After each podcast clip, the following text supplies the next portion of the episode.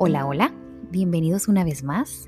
En este episodio número 6 vamos a hablar acerca de Sin proceso no hay transformación. Personalmente yo amo las mariposas.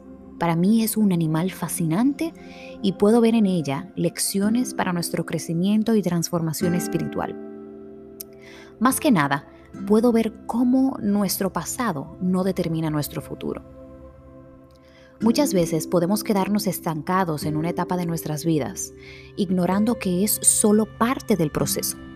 La oruga no fue creada para ser oruga toda su vida. Llegado el momento, será transformada en una hermosa mariposa, igual que tú. En Romanos 12.2 dice, no os conforméis a este siglo, sino transformaos por medio de la renovación de vuestro entendimiento, para que comprobéis cuál sea la voluntad de Dios, buena, agradable y perfecta. Entender esto nos facilitaría tanto las cosas, pero no siempre es así. Muchas veces Dios permite que vivamos procesos que nos marcan para un bien mayor, aunque en el momento no lo veamos así. Como dice su palabra en Jeremías 29:11, porque yo sé los pensamientos que tengo acerca de vosotros, dice Jehová, pensamientos de paz y no de mal, para daros el fin que esperáis.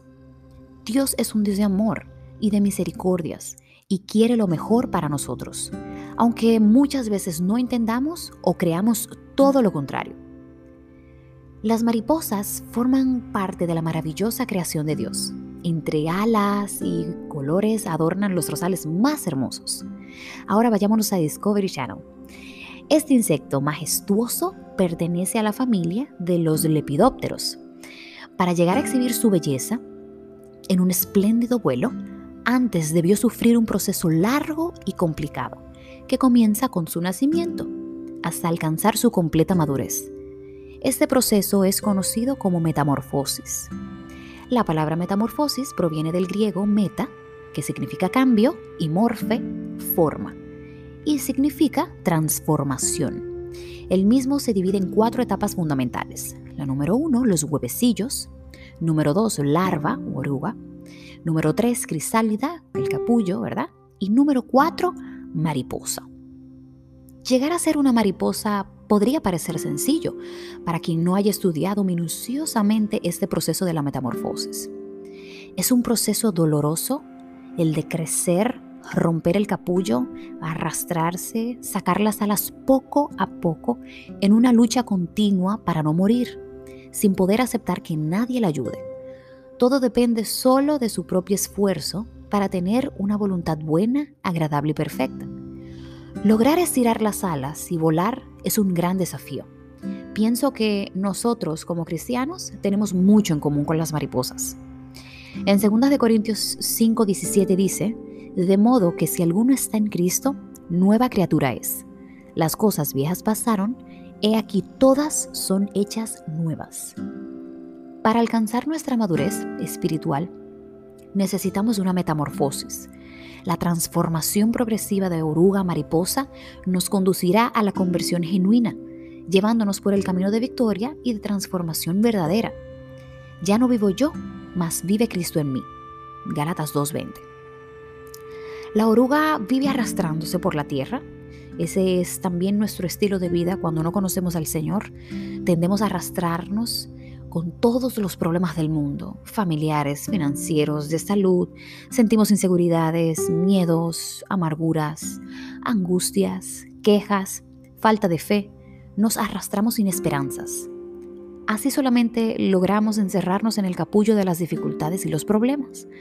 Ante las situaciones difíciles, permanecemos atrapados, como la futura mariposa, pensando que nada ni nadie puede ayudarnos.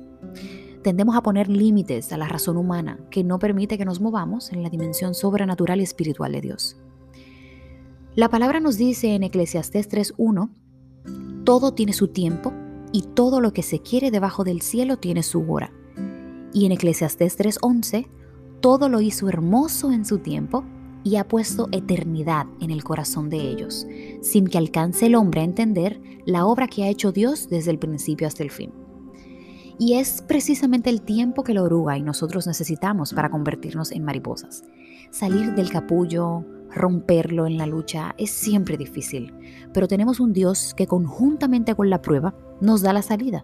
El Señor no permitirá que llegue a nosotros nada que no podamos soportar. Escucha bien, nada que no podamos soportar, porque la prueba de nuestra fe produce paciencia. La oruga no quiere arrastrarse más. Se tomó su tiempo dentro del capullo y ahora está dispuesta a ser mariposa. El Señor tiene en sus manos nuestros tiempos. El tiempo de espera terminó. Cuando aparentemente creímos que no estaba sucediendo nada, Dios estaba allí dándonos fuerzas, abriendo los agujeros para que salgamos a la luz peleando nuestras batallas. Es hora que dejemos de arrastrarnos, es hora de levantarse y resplandecer, pero solo lo podremos hacer si comenzamos a romper el capullo, saliendo de la zona de comodidad cotidiana, creciéndonos en la lucha. Nuestra fe se perfeccionará en la debilidad. Una vez que comencemos a crecer en fe, tendremos que aprender a disciplinarnos como fundamento para nuestras vidas, emprender la restauración mediante el entendimiento y la lectura de la Biblia, dedicar tiempo en silencio y soledad para su estudio, practicar el ayuno y la oración, orar sin cesar. Primera de Tesalonicenses 5:17. Reconocer a Dios como tu único Señor y Salvador. La continua comunión con el Padre hará que salgamos del capullo con la certeza de que todo tiene su tiempo, con la convicción de que cuando pases por las aguas, yo estaré contigo, y si por los ríos, no te anegarán. Cuando pases por el fuego, no te quemarás, ni la llama arderá en ti, porque yo soy Jehová, el Santo de Israel, soy tu Salvador. Dice Isaías 43 del 2 al 3. Ahora las fuerzas se han multiplicado y lo que parecía imposible es una realidad, pues ya no piensas en positivo, sino que te mueves en las dimensiones de la fe, como todo lo puedo en Cristo que me fortalece. Filipenses 4:13. Hoy somos nuevas criaturas, las cosas viejas pasaron y aquí todas son ellas nuevas. Como las mariposas, ahora estamos preparados para volar y alcanzar nuevos niveles que el Señor tiene para nosotros. Meditemos en Romanos 12:2. No os conforméis este siglo, sino transformaos por medio de la renovación de vuestro entendimiento, para que comprobéis cuál sea la buena voluntad de Dios, agradable y perfecta. Continuemos transformándonos día a día por medio de la renovación de nuestro entendimiento, para que la buena voluntad de Dios, agradable y perfecta, se manifieste en nosotros. Recuerda, los tiempos de pruebas y luchas te harán cada día más fuerte Hoy te exhorto a que el poder transformador de Dios alcance nuestras vidas.